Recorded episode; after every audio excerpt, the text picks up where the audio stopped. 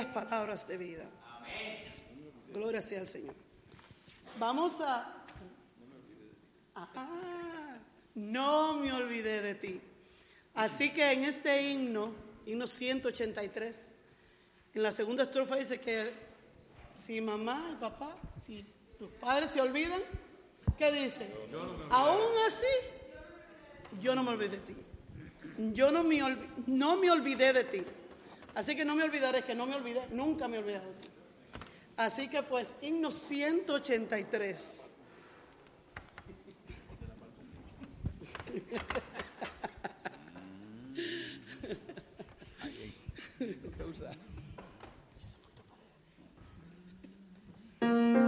De pie, por favor, no me olvidé de ti.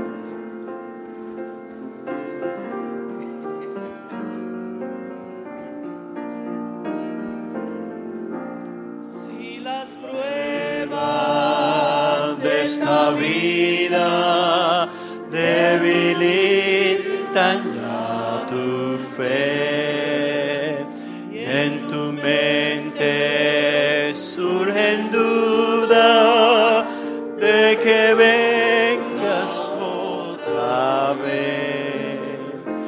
Mira hoy hacia el Calvario, a la cruz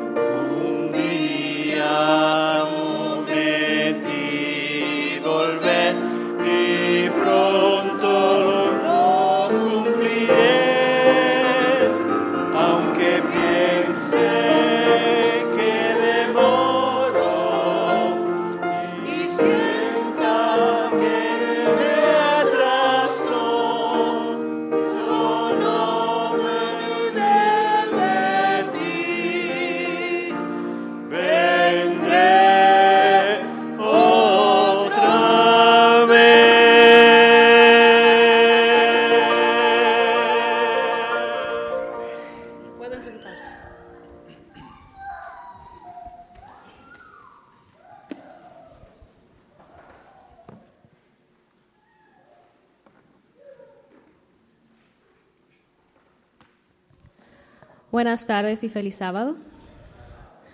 En Segunda de Crónicas 7:14 dice: Si se humillaren mi pueblo sobre los cuales mi nombre es invocado, y oraren y buscaren mi rostro, y se convirtieren de sus caminos malos, entonces yo oiré desde los cielos y perdonaré sus pecados y sanaré su tierra.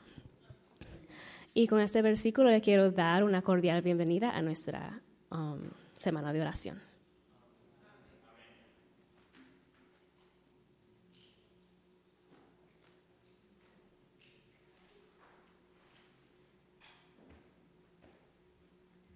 Esta mañana, cuando el pastor, nuestro pastor Hernández vino adelante para orar por nuestros jóvenes, empezaron, ustedes saben que estoy llorando, pero empezaron a salir las lágrimas porque yo estaba rogando al Señor que eso sucediera. Y le di tantas gracias a Dios porque desde temprano estaban mirando a nuestros jóvenes aquí. Joneo, no te me vayas lejos. Ajá, te estoy velando. Estaban mirando a estos jóvenes participar y digo, ay, aquellos que ya tenemos el nido vacío o casi vacío.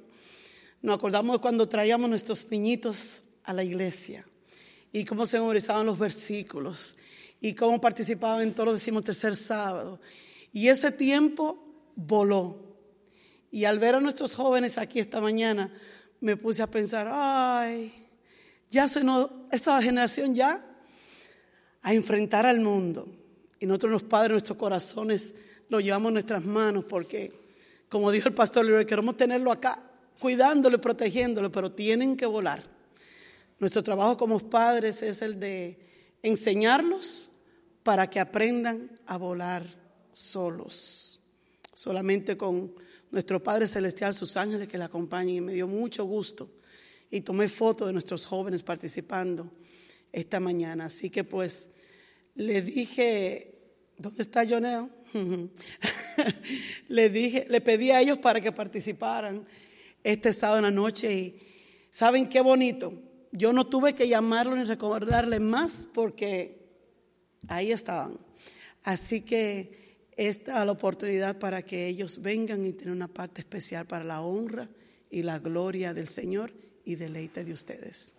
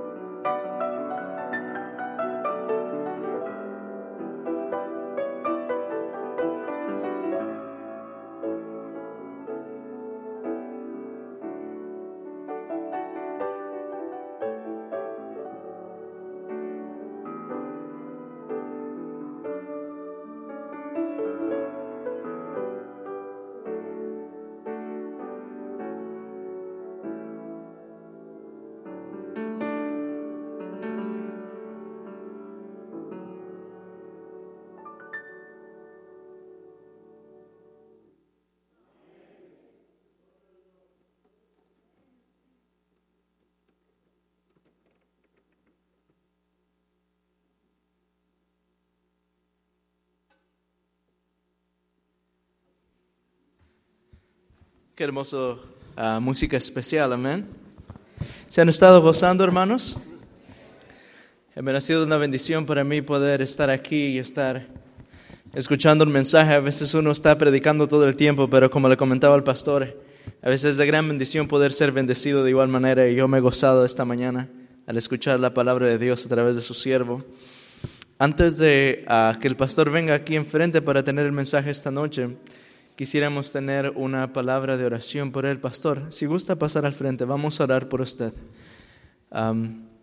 mis hermanos, al estar aquí enfrente es una gran responsabilidad como siervos de Dios de presentar su palabra y eh, a veces como miembros lo que podemos hacer es decir, Señor, pon tu palabra en la boca de tu siervo para de esa manera ser bendecidos. Así es que esta semana de oración vamos a estar orando por el siervo de Dios para que Dios nos hable en nuestros corazones, ponga su palabra en él y de esa manera poder ser edificado tanto él como nosotros también. Amén. ¿Cuántos están dispuestos a orar por el pastor? Amén. Hemos de orar por nuestro siervo. Vamos a orar, pastor. Nuestro Padre Celestial. Señor, estamos tan agradecidos por este día sábado que nos has dado.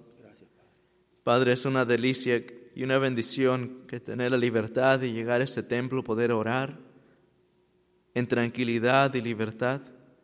Padre, no sabemos por cuánto tiempo más vamos a gozar de este privilegio. Pero Padre, queremos pedir que hoy en día podamos escuchar la voz de Dios a través de su siervo, el pastor Hernaldo Ortega. Padre mío, queremos pedir que el Espíritu Santo esté presente en este lugar que tú inspires su mente, ordenes los versículos en su corazón y Él puede impartir a nosotros las palabras del cielo, Señor. Por favor, háblanos a nosotros como tu pueblo. Usa tu siervo, Padre, lo ponemos en tus manos. Queremos pedir una bendición especial para cada uno de nuestros hermanos que está en este lugar. Padre, no nos mandes a casa vacíos. Estamos aquí para ser llenados de ti. Padre, gracias, te agradecemos porque sabemos que tú vas a contestar. Y agradecemos y pedimos estos regalos en el nombre de Cristo Jesús, tu Hijo amado. Amén. Señor le bendiga, pastor. Gracias.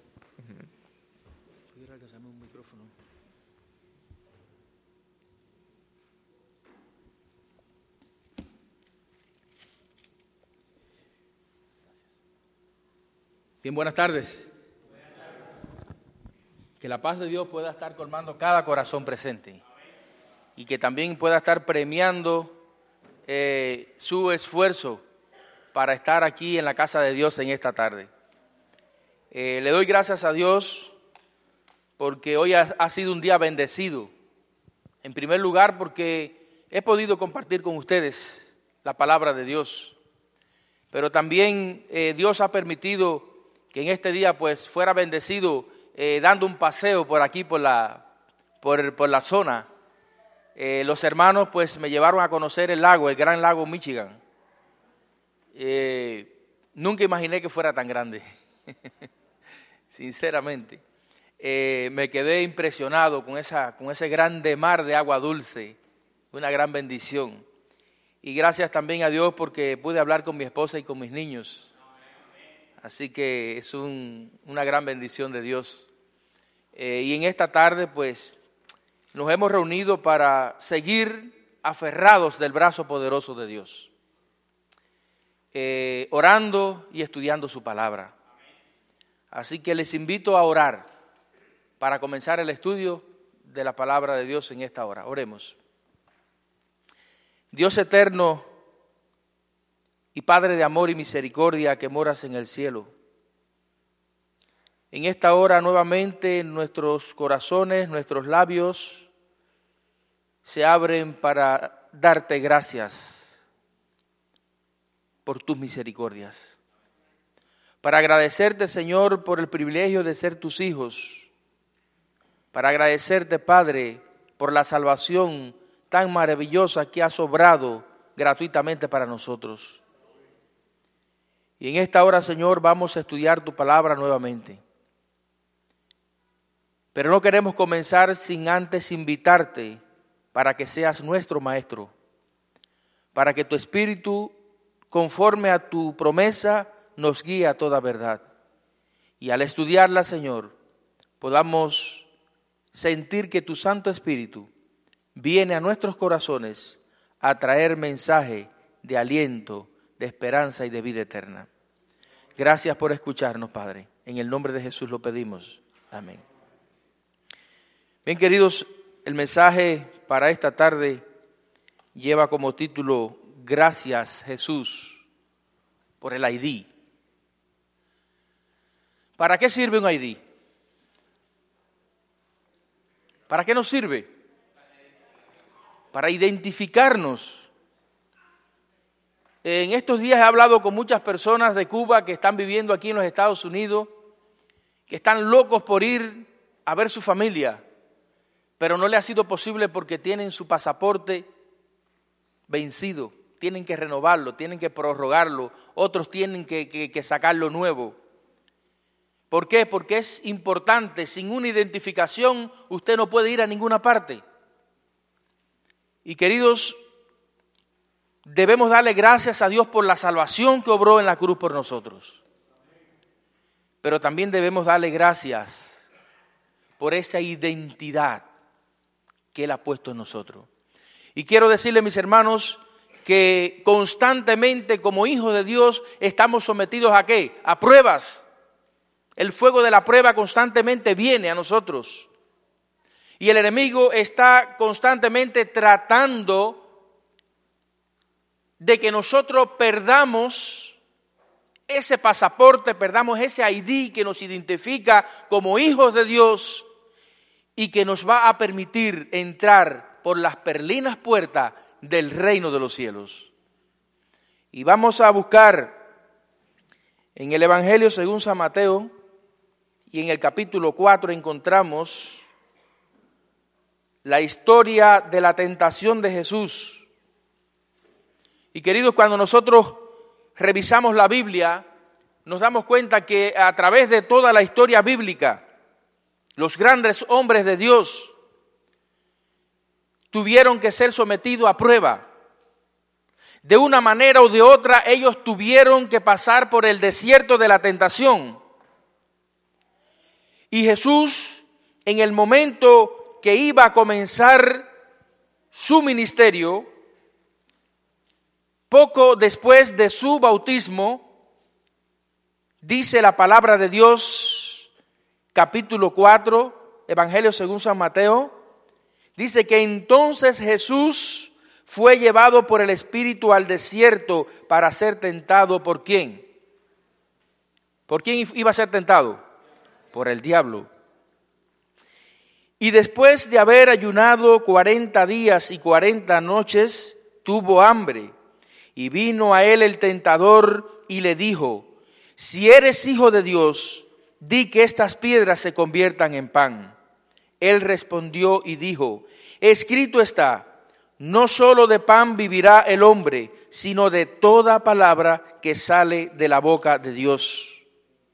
Entonces el diablo se lo llevó a la santa ciudad y le puso sobre el pináculo del templo y le dijo, si eres hijo de Dios, échate abajo, porque escrito está, a sus ángeles mandará cerca de ti y en sus manos te sostendrán para que no tropieces con tu pie en piedra.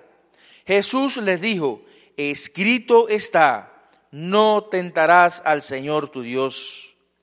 Otra vez lo llevó el diablo a un monte muy alto y le mostró todos los reinos del mundo y su gloria. Y les dijo, todo esto te daré si postrado me adorares. Entonces Jesús les dijo, vete Satanás, porque escrito está, al Señor tu Dios adorarás y a Él solo servirás. Y dice el versículo 11, y el diablo entonces lo dejó y he aquí vinieron ángeles y le servían. Gloria a Dios. Y queridos, en, este, en este, esta porción bíblica que vamos a estudiar, vamos a ver los tres embates que el enemigo hizo contra Jesús. Y aquí podemos ver cómo en dos ocasiones en esta tentación, él se le acerca a Jesús y comienza diciendo, primeramente en el versículo 3, dice, si eres hijo de Dios, di que estas piedras se conviertan en pan. Es decir, que él no tentó a Jesús el primer día de su ayuno, ni el segundo, ni el tercero, ni la primera semana. ¿Qué tiempo esperó él? 40 días.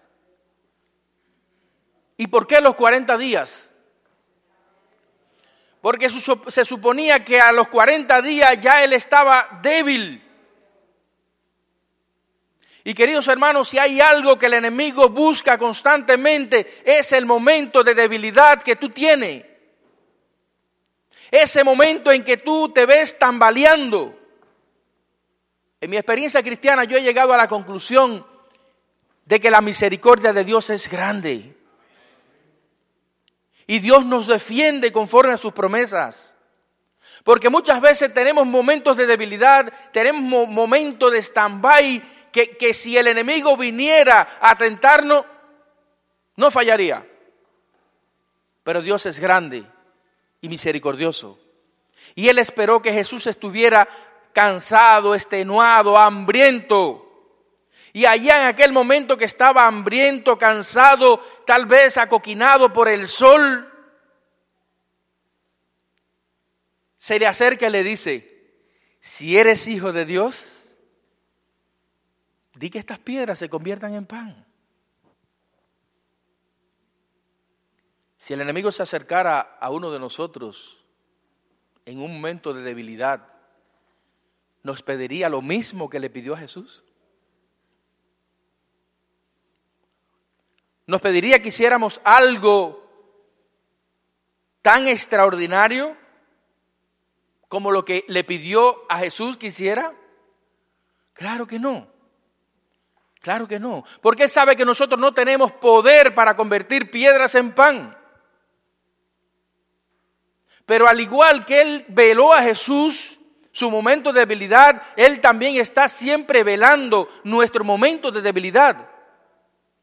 Ahora, cuando Él le dice, si eres hijo de Dios, en primer lugar, Él estaba poniendo a prueba la identidad de Jesús. Y queridos, me maravilla que Jesús entendió que él no tenía necesidad de hacer un milagro. Él no tenía necesidad de hacer nada por él mismo y mucho menos para demostrar que él era el Hijo de Dios. Es decir, que era una prueba de identidad. Y mis queridos hermanos, mis queridos jóvenes, cuántas veces el enemigo toca a la puerta de nuestras vidas en el momento de debilidad, con lo que más nos gusta, con el propósito de probar nuestra identidad. En cierta ocasión, estaba yo en la mañana en mi casa haciendo mi devoción. Yo estaba trabajando como, como, misionero pastor laico en un campo que fuimos a penetrar mi esposa y yo, donde tuvimos una experiencia maravillosa. Llegamos a, una población donde no había presencia adventista. Nos compraron una casita, un bohío con piso de tierra, las paredes eran de tabla. Cuando de noche nos íbamos a cambiar teníamos que apagar la luz porque si lo hacíamos con la luz encendida, pues del camino podían pillarnos. Pero era bien fresca en tiempo de calor. En tiempo de frío había que tapar con sábanas las paredes. Y mis hermanos, estaba, estábamos viviendo ahí en ese lugar. Dios estaba bendiciendo la obra. Y esa mañana yo estaba en mi devoción cerca de las seis y media de la mañana con mi ventana abierta cuando se apareció un anciano de la iglesia. Y yo me extrañé de verlo a esa hora. Yo sabía que él se levantaba temprano porque él trabajaba, pero me extrañó que estuviera en mi casa a esa hora tan temprano. Yo lo recibí y me dice, pastor, vengo a contarle algo que sucedió terrible en mi vida. Pastor, yo estuve con una mujer que no es mi esposa. Le dije, mi hermano, pero ¿cómo, cómo sucedió eso? ¿Cómo, cómo caíste en esa situación? Dice, no, pastor, esa mujer eh, eh, eh, vivía atrás de mí y, y me estaba tentando y, y yo tuve que hacer mi papel de hombre. ¿No han escuchado esa respuesta alguna vez? Es decir, que la mujer lo tentó, la mujer lo sedujo y él sintió que él tenía que hacer el papel de hombre. Y yo pregunto aquí a los hombres presentes en esta tarde, ¿acaso usted tiene que hacer algo para demostrar que usted es hombre? El día que tenga que hacerlo es porque usted está planchado. Seguro. Y así mismo el enemigo se acerca. Él viene tratando de suplir una necesidad que aparentemente tú no puedes resolver. Pero cuidado, mis hermanos, mucho cuidado. Jesús es Dios y él estaba allí en el desierto y él se atrevió a poner en juego, a poner en duda la, la, identidad de Jesús. Pero gloria a Dios porque Jesús no necesitaba, él no necesitaba hacer nada para, para demostrar lo que él era. ¿Por qué? Porque él estaba seguro de lo que él era. Estaba cansado, tenía hambre, tenía sed, estaba agobiado por el sol del desierto. Pero aún esa condición, con sus fuerzas desfalleciente, casi tirado en el piso, él tenía la seguridad de quién él era. Él estaba seguro que él era el rey del universo. Él estaba seguro que Él era la persona de la divinidad en la cual se, le, se había confiado la redención de la raza humana. Ahora, mi querido hermano, cuando el enemigo viene a probar tu identidad como cristiano, como hijo de Dios, ¿habrá necesidad de hacer algo para demostrarlo? Queridos hermanos, si hay algo que como cristianos debemos de evitar a toda costa, es dialogar con el diablo. No dialogues nunca con el diablo. No trates de explicarle, ni siquiera trata de decirle quién tú eres. Simplemente huye, refúgiate en Cristo porque Él es el único que te puede dar el poder, es el único que te puede dar la fuerza. ¿Para qué? Para tú salir victorioso. Para tú no tener necesidad de hacer nada para demostrar lo que tú eres. Y hoy día, mis hermanos, nuestros jóvenes son atacados por el enemigo. Y la presión sobre nuestros jóvenes en las escuelas y en la calle es fuerte. Y muchas veces son criticados, son tenidos por personas, ¿cómo pudiera decir que me entiendan?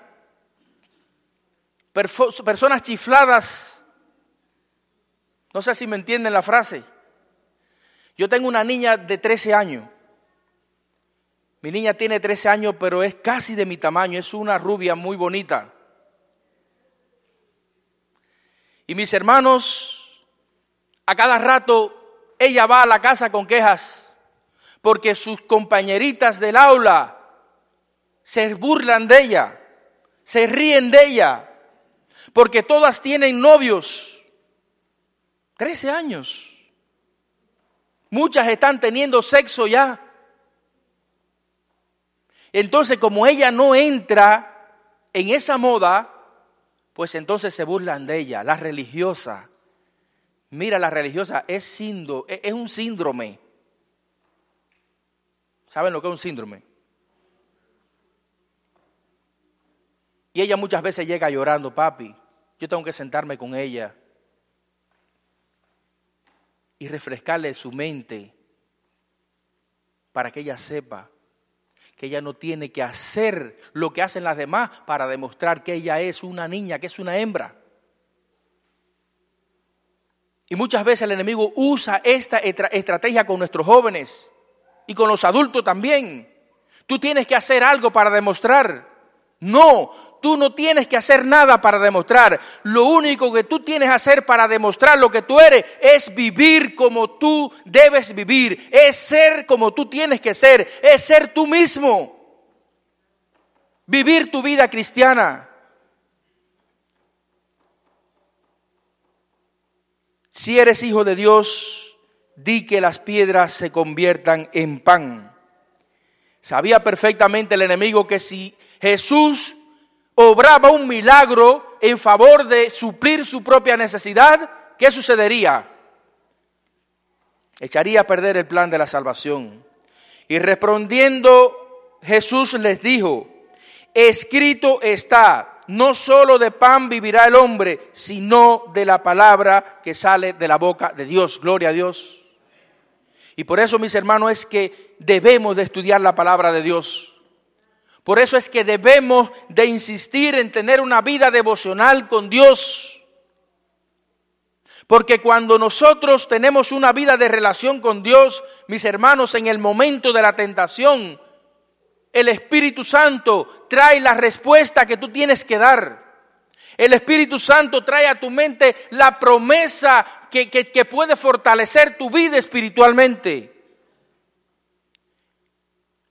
Segunda tentación dice, entonces el diablo lo llevó a la santa ciudad y le puso sobre el pináculo del templo y le dijo, si eres hijo de Dios, échate abajo, porque escrito está, a sus ángeles mandará cerca de ti y en sus manos te sostendrá para que no tropieces con tu pie en piedra. Es decir, que en esta ocasión lo llevó a dónde? Al pináculo del templo. Ahora, ¿cómo pudiéramos llamarle a esta tentación que le estaba presentando a Jesús? Lo estaba poniendo en un lugar muy alto. ¿Saben? El diablo le gusta ponerte en un lugar bien alto. Y les voy a decir algo. Cuídense de las personas que le dan alabanza. Muchas personas son usadas por el enemigo y vienen y te dan mucha alabanza, mucha alabanza. Pastor, cuidado. Cuidado. Porque esa persona, hay, un, hay un dicho que tenía un profesor que tuve cuando estudiaba teología. Él decía, cuando la limosna es mucha, hasta el santo desconfía.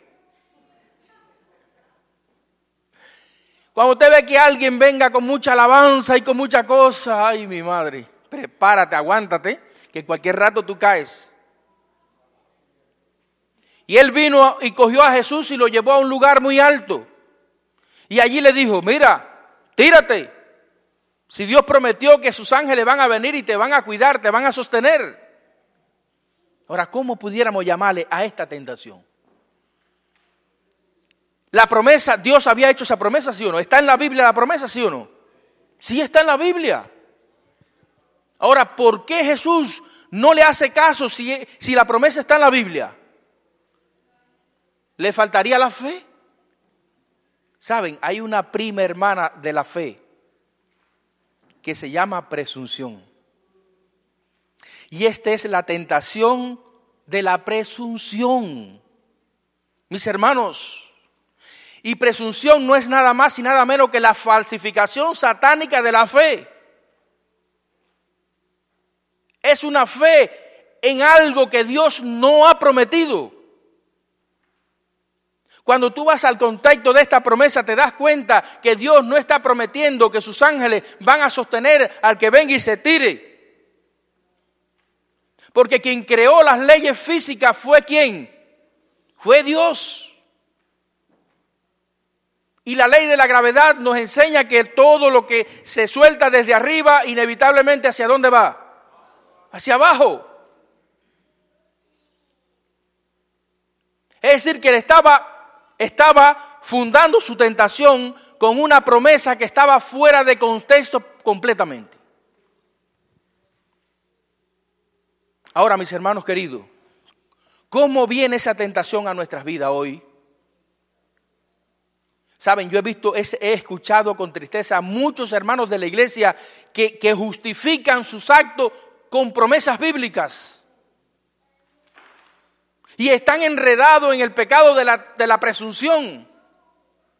Están creyendo, confiándose en algo que Dios no ha prometido. Eso es como el joven que llega a la puerta de la discoteca y antes de entrar hace así, se arrodilla en un rinconcito y ora. Señor, cuídame, voy a entrar a ese lugar, yo sé que no, no debo entrar, pero cuídame porque yo sé que tus ángeles son poderosos. Y se levanta y entra para la discoteca. Eso sucedió en mi pueblo con un joven de mi iglesia. Nosotros notábamos que, que ese joven de vez en cuando se perdía los sábados de la sociedad de jóvenes, los viernes por la noche. Allá celebramos la sociedad de jóvenes los viernes en la noche. Y no sabíamos dónde se metía Héctor. Y teníamos nuestros temores con Héctor. ¿Dónde está Héctor? Un líder de jóvenes dinámico, carismático, un muchacho que dirigía unos programas que había que sentarse a disfrutarlos. Y un viernes en la noche estábamos, después de, terminar la sociedad, el culto de la sociedad de jóvenes, estábamos frente a la iglesia, todos los jóvenes, en grupitos, conversando, compartiendo. Y en, el, en mi pueblo está la iglesia, así de frente a la calle, y ahí frente a la iglesia hay una discoteca. La parte de abajo es un restaurante y la parte de arriba es una discoteca. Y estamos nosotros ahí tratando de conversar, molestados por la bulla de la discoteca, y de repente sentimos que se forma un barullo allá arriba, una bronca, una pelea. Y de repente vemos que sale por el aire volando un cuerpecito humano. ¡Pra! Y cae en la calle, a boca arriba, así moviendo las manitos y los pies. Corremos a, socorrer el, individuo que cae de arriba y cuando vamos a ver, era Héctor. Y cuando Héctor vio el grupo de jóvenes que estaba allí, mis hermanos, no hallaba qué hacer. Héctor no hallaba qué hacer. Solamente dijo, pero oye, si yo no hice nada, yo no estaba haciendo nada, yo estaba allí en una esquinita y me cogieron y me lanzaron. ¿Cómo se llama eso? Presunción. Presunción. Él entró a ese lugar confiándose de que Dios lo iba a cuidar. Y a saber cuántas veces él había entrado a ese lugar. Porque mis hermanos, muchas veces nosotros entramos una y otra vez y otra vez. Y Dios está luchando, el Espíritu Santo te está diciendo, no entres ahí no lo hagas, no está correcto. Y nosotros decimos, bueno, por última vez voy a ir. Pero queridos, Dios envía la copa una y otra y otra vez. Si no bebes la copa, simplemente eres desechado. Y nunca, nunca he visto a alguien que cayó de repente, instantáneamente. No. Siempre vemos que el que cae tiene un proceso, tiene una serie de pasos.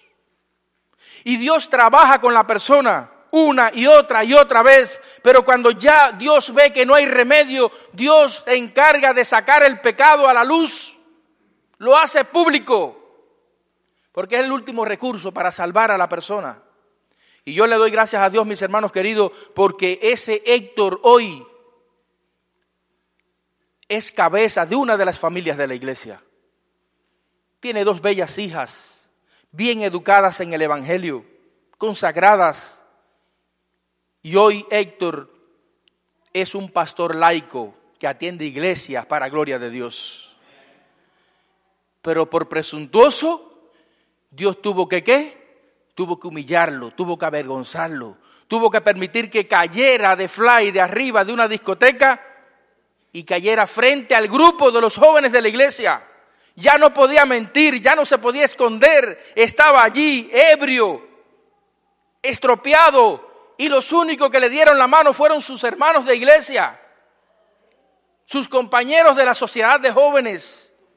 Ninguno de los amigos con los cuales él compartía en esa discoteca, que le daban cerveza y le daban bebidas, ninguno vino a socorrerlo. Más bien se burlaban de él, se reían de él. ¿El pecado de qué?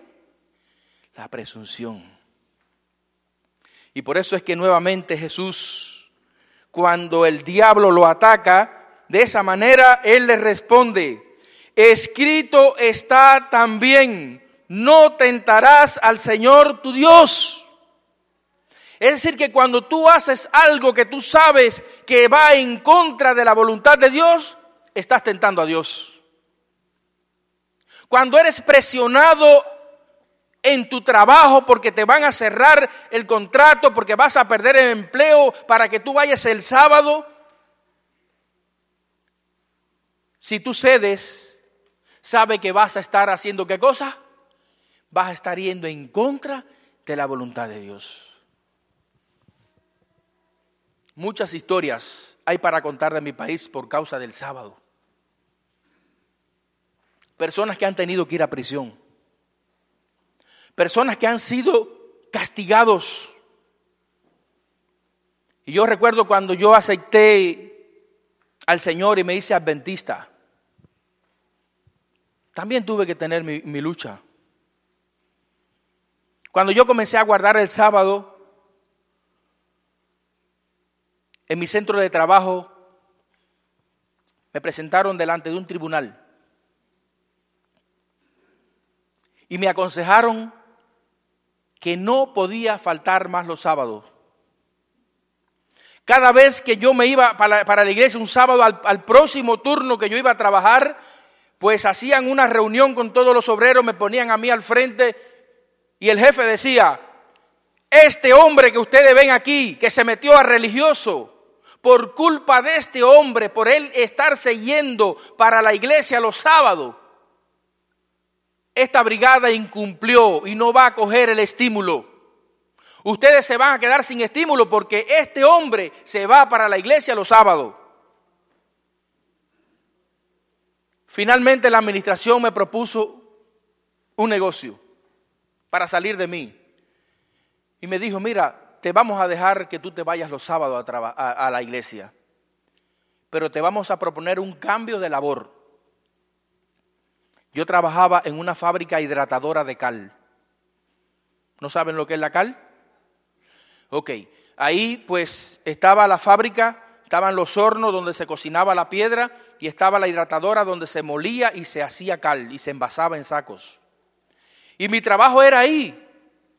Mi trabajo era eh, manejar los conductores que traían la piedra eh, cocinada de los hornos a la hidratadora. Y entonces la opción que me dieron fue ir a trabajar allá a la cantera donde, de donde se sacaba la piedra para hacer la cal. ¿Y saben cómo se, se conseguía la piedra para hacer la cal? ¿Eh? Una mandarria de 25 libras. Era el instrumento de trabajo. Los obreros habituales de esa cantera eran personas retrasadas mental, alcohólicos, expresidiarios, personas que no tenían otra opción, eran los que trabajaban ahí y picaban la piedra. Esclavos voluntarios. Y allí me llevaron a mí a picar piedra. Y yo me arrodillé y le dije, ok, estoy de acuerdo. Me arrodillé y le dije, Señor, yo no sé si yo puedo aguantar ahí. Es un trabajo, un trabajo riguroso, había que picar dos bultos de piedra, que cada bulto tenía que llenar una traila, una carreta. Esa era la norma diaria. Yo tenía que hacer esa norma diaria y encima de eso tenía que ir dejando una reservita para que el viernes yo pudiera cargar la tarea que me tocaba el sábado. Y queridos, Dios me bendijo. Dios me dio fuerza. Yo cumplí allí con mi trabajo de esclavo. Pero yo los sábados me iba para mi iglesia y los domingos me iba a predicar el Evangelio. Pero llegó el momento en que todos aquellos ignorantes que trabajaban allí habitualmente querían también guardar el sábado. Ellos también querían, no lo querían para ir a la iglesia, ellos lo querían para, para ir a sus cosas. Y aquello formó un caos allí entre los obreros que, bueno, la administración vino y me dijo, bueno, eh, ya eh, tú estabas aquí prestado, ya tú tienes que irte de aquí. No conviene este hombre aquí. Entonces me pusieron de tarea recoger toda la basura del área del centro de trabajo de la fábrica. Y solamente me pagaban tres pesos con 75 centavos diario por ese trabajo. Finalmente ellos terminaron expulsándome. Yo no quería que me votara, que irme. Yo no quería renunciar. ¿Saben por qué? Porque ellos decían que los cristianos eran, los adventistas eran vagos, no les gustaba trabajar. Después que los expulsaban, los tildaban de, que no les gustaba trabajar. Y yo dije, no le voy a dar el gusto. Si quieren que yo me vaya, tendrán que votarme.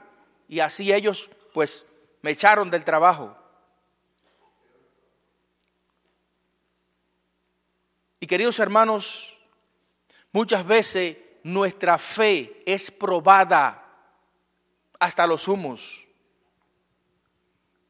Nuestra fe es probada porque eh, eh, si te van a quitar tu trabajo, que es el sustento de tu familia, hermanos, es fuerte. Pero hay que estar cimentado en qué? En la palabra de Dios. Usted tiene que tener la seguridad, debe tener la certidumbre de que Dios proveerá. Y yo le doy gracias a Dios porque Dios hizo eso conmigo porque Él tenía un plan especial conmigo. Porque un poquito más allá el secretario del Partido Comunista de ese centro de trabajo se convirtió en adventista. Y cuando ese hombre, cuando ese hombre comenzó a pedir el bautizo en la iglesia, nadie quería dárselo. La junta no quería. El pastor me decía, hermano, mira tu amigo, quiere bautizarse. Le digo, gloria a Dios, pastor, que se quiere bautizar. Y yo hablé con mi amigo y le dije, ¿Tú te acuerdas lo que me pasó a mí por ser adventista en el trabajo? ¿Tú te acuerdas lo que tú mismo me hiciste? Porque él era uno de los inquisidores. Y él me dijo, hermano, no me interesa lo que me pase, porque yo es que yo lo único que hago es pensar en Jesús todo el tiempo. Y él estuvo dispuesto, mis hermanos, ese hombre hace más de 10 años que es adventista del séptimo día. Y esos más de 10 años él los lleva trabajando en esa fábrica. Con él no ha pasado nada. ¿Por qué? Porque Dios, mis hermanos, tiene planes diferentes con cada uno de nosotros. Y Él tiene poder para tapar la boca de los leones. Él tiene poder para que el fuego no pueda arder en ti. Él tiene poder para librarte. Dios te libra allí donde tú estás. Pero tienes que tener fe en Él y no hacer caso a las insinuaciones del enemigo. Las promesas de Dios son fieles y verdaderas. Pero nosotros no podemos pretender que las promesas de Dios se van a cumplir cuando usted está avanzando contra la corriente. Cuando usted está viviendo en transgresión de la voluntad de Dios. Y les repito, hay muchos hermanos que tristemente justifican sus actos con la Biblia y simplemente están cayendo en qué cosa? En la presunción. Finalmente dice acá, otra vez lo, lo llevó el diablo a un monte muy alto y le mostró qué cosa? Todos los reinos del mundo y la gloria de ellos. Y le dijo, todo esto te daré si postrado me adorares. Wow. Tremendo eso. ¿Cuáles son tus sueños? ¿Cuáles son tus anhelos?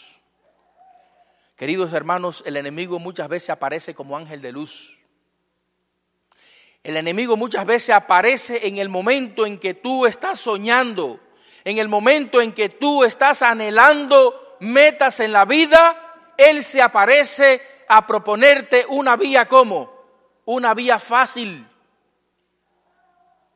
Y en este momento le estaba diciendo a Jesús, todo esto te daré si postrado me adorares. Es decir, que en este momento el enemigo no cita las palabras, si eres hijo de Dios, porque él probó dos veces y vio que no le dio resultado. Él vio que Jesús estaba seguro de su identidad. Y ahora le dice, mira, todo esto te daré si postrado me adorares. Yo me imagino, mis hermanos, que con estas palabras él estaba diciendo, mira Jesús,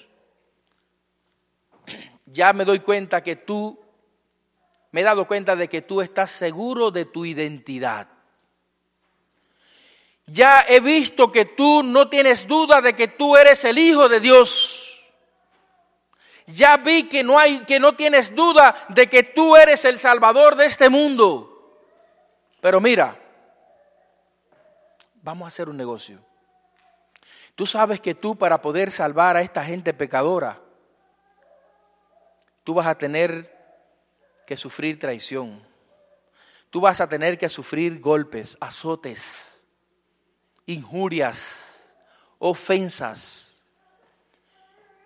Tú sabes que para tú poder cumplir tu misión de salvar a la humanidad, tú vas a tener que ser clavado en una cruz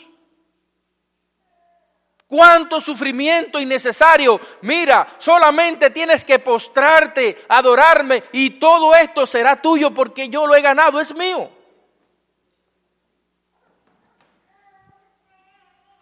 ¿Y cuántas veces, mis hermanos, el enemigo se presenta de esa manera ofreciendo salidas fácil? Les repito, el, dicho de mi profesor. Cuando la limosna es mucha, hasta el santo desconfía. Mucho cuidado. Cuando las cosas estén viendo, viniendo a su vida con, con tanta facilidad, mi hermano, cuando yo estoy recibiendo muchas bendiciones, yo hago así, digo, Señor, vamos a revisar de dónde viene esto.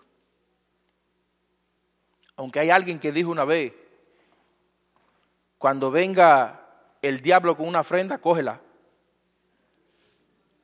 Pero yo soy de los que pienso que yo de la mano del diablo no quiero nada. Porque cuando el diablo da, él cobra. Y cobra caro. Cobra caro, mis hermanos.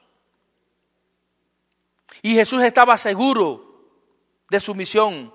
Cuando Él decidió venir voluntariamente a este mundo, Él sabía lo que tenía que sufrir. Y fue probado fuertemente. Y el enemigo aparece a menudo delante de ti ofreciéndote salida fácil. No tienes que sacrificarte. Mira, tú no tienes que pasar tanto trabajo. Mira, solamente tú te pones un, tiempecito a, traficar droga y eso es dinero que viene rápido. ¿Sí o no? Pero ese, ese es el ganchito que tira el diablo. Es un ganchito que él tira para ver si te coge. Y cuando tú, pases dos o tres días, una semana, y usted vea que el dinero entra fácil y que entra bastante, usted se va emocionando y mientras más ve llegar, más va a querer llegar. Y se va a enviciar. Y va a querer más y más. Hasta que finalmente va a caer en la prisión, va a caer enredado en el vicio y queridos hermanos, uno, una de las manifestaciones demoníacas de estos tiempos posmodernos es la adicción.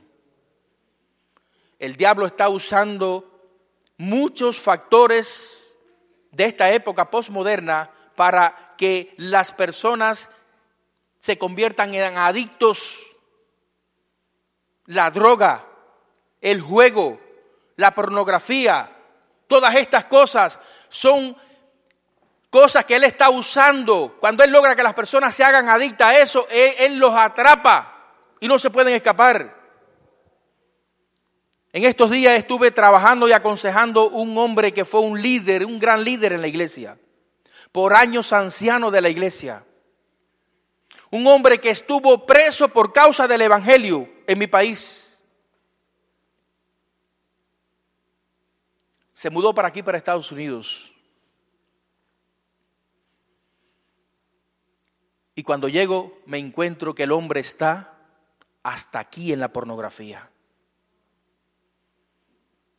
Y el hombre llora, él llora, él pide perdón, él jura que se va a apartar.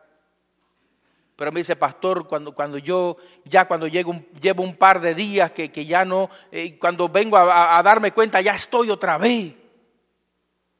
Y yo sé que no debo hacerlo, yo sé que debo salir de ahí. Porque eso es demonio, mis hermanos. El demonio llega a tomar el control de la voluntad del ser humano. Y usted está, está como, como aquella oveja que estaba perdida. La oveja estaba perdida, sabía que estaba perdida, pero ¿qué, qué pasaba con ella? No lo encontraba, ni podía avanzar porque tenía una pierna quebrada. Y lo único que hacía era que llorar en la soledad. Y hoy día, mis hermanos queridos, hay muchas personas que un día disfrutaron de la relación con Cristo, que un día disfrutaron de la comunión de la iglesia y hoy se encuentran en la soledad gritando. ¿Por qué? Porque aceptaron una dádiva del enemigo, aceptaron una aparente solución que el, enemigo le llevó para fácil, un camino fácil. Y hoy se encuentran gritando allá porque saben que están en el lugar menos indicado, saben que tienen que volver al redil, saben que deben de volver a Jesús, pero ahora se encuentran como incapacitados, no pueden hacerlo. Solo un milagro de Dios puede libertarlos y traerlos de vuelta al hogar. Todo esto te daré si postrado me adorares. Y dice la palabra de Dios que Jesús le respondió nuevamente y le dijo, vete Satanás. ¿Cómo le dijo? Vete Satanás, porque escrito está, al Señor tu Dios adorarás y a Él solo servirás. Gloria a Dios. Y queridos hermanos, muchas veces pensamos que cuando cedemos a la tentación del enemigo, es algo simple.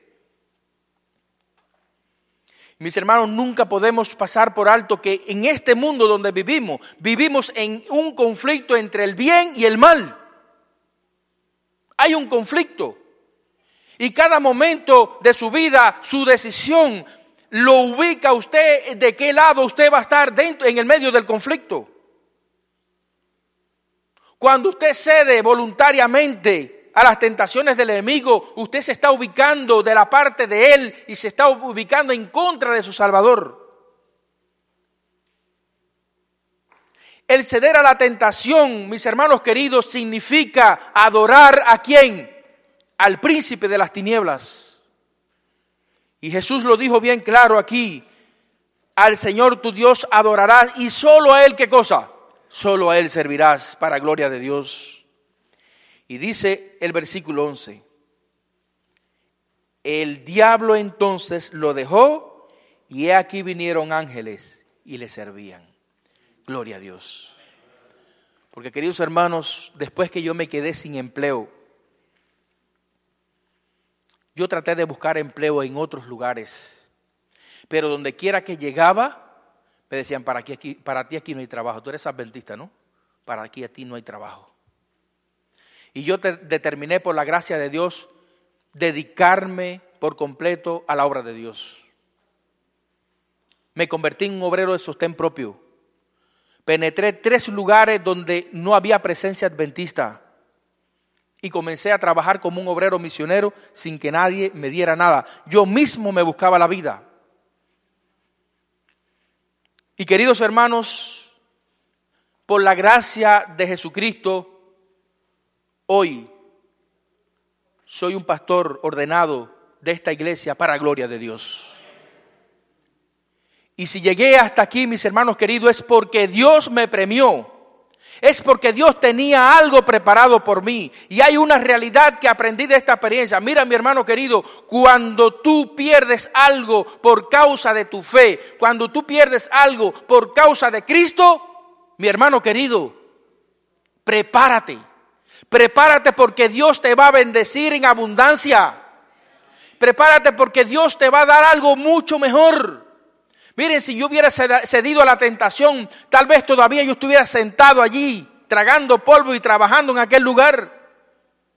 Sin embargo, me atreví a aceptar el desafío, siéndole fiel a Dios. Y Dios me ha dado tantas bendiciones, mis hermanos. Si yo me hubiese quedado allí, yo no estuviera hoy con ustedes acá no fuera pastor de la iglesia, no me, hubiese usado Dios para ayudar a tantas personas. Porque cuando tú pierdes algo por causa de Cristo, mi hermano querido, Dios te va a dar algo mucho mejor. Así que yo no sé si tú estás siendo tentado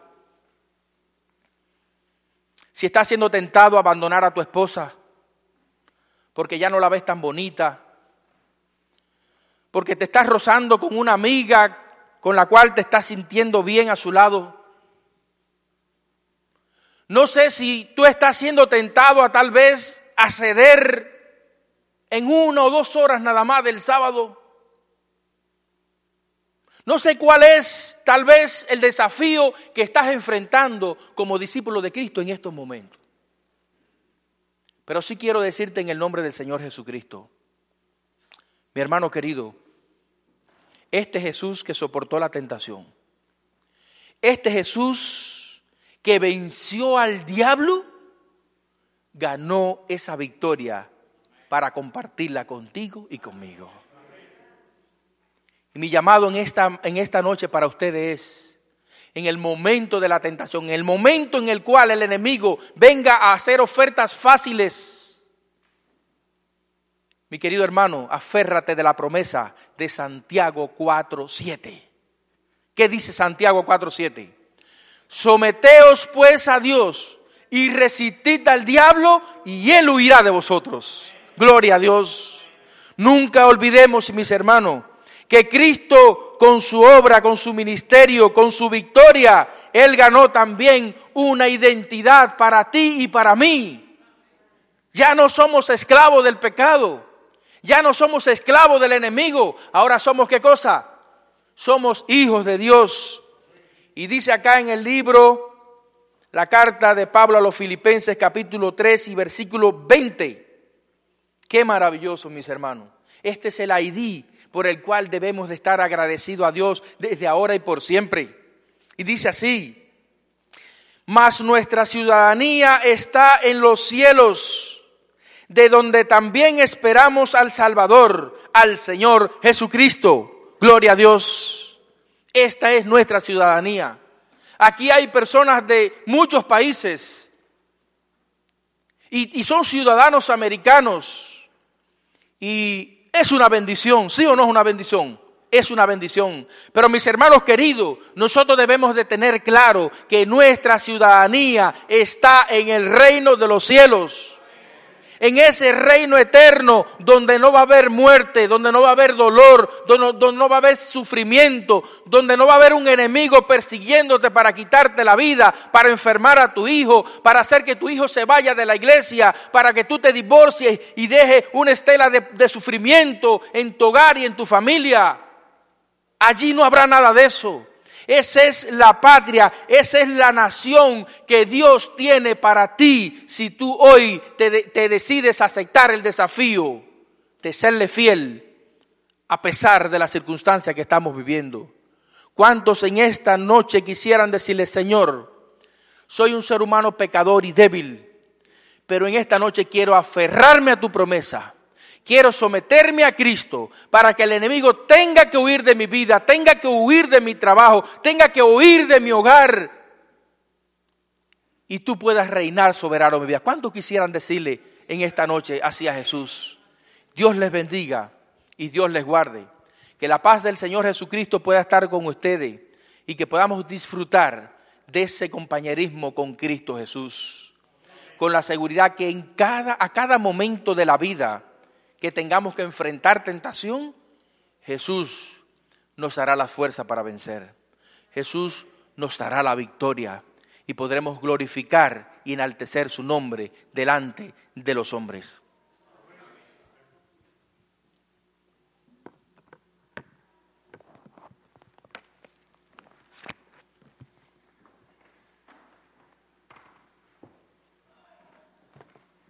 Como el Señor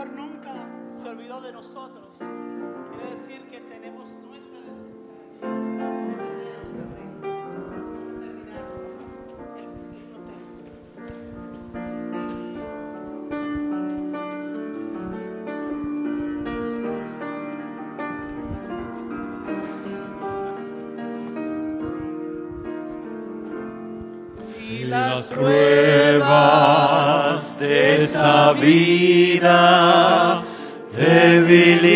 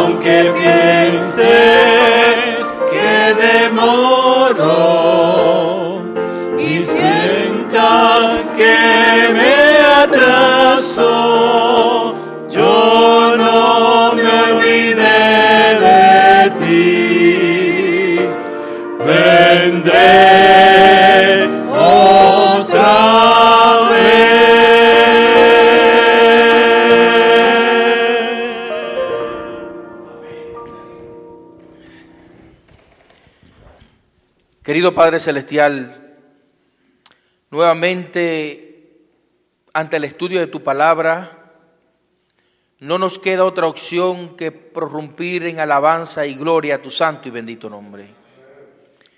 Te damos gracias, Señor, por esa victoria maravillosa que tú ganaste para nosotros.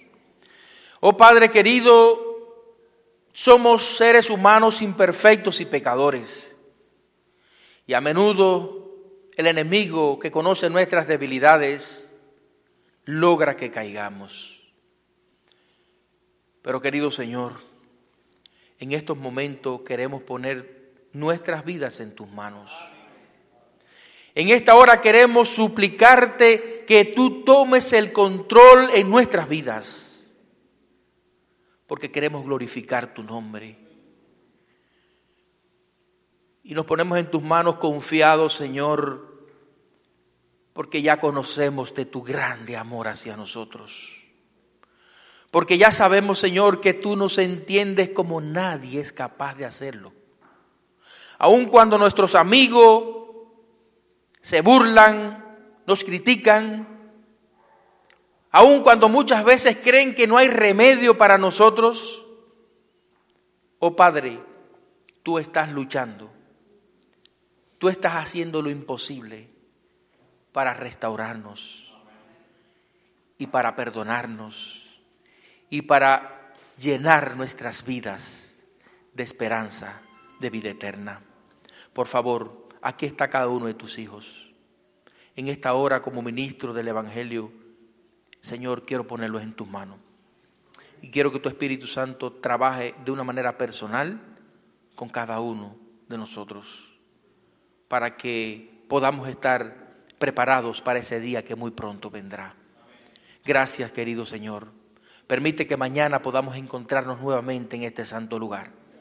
Mañana vamos a estudiar un tema el cual he titulado Gracias Jesús, gracias por el traje. Y queremos, Señor, que todos los hermanos estén presentes acá, estudiando tu palabra para recibir tu bendición. Bendice las familias aquí representadas, los matrimonios, los jóvenes, que tu bendición pueda acompañarle desde ahora y por siempre. Y que donde quiera que estén, Señor, puedan tener la completa seguridad de que son hijos ciudadanos del reino de los cielos. Que no tengan necesidad de ceder a ninguna presión para demostrar lo contrario, sino que desde su puesto de fidelidad puedan vivir tranquilos de que son herederos de un reino que no es perecedero, un reino que durará por toda la eternidad. Gracias, Padre.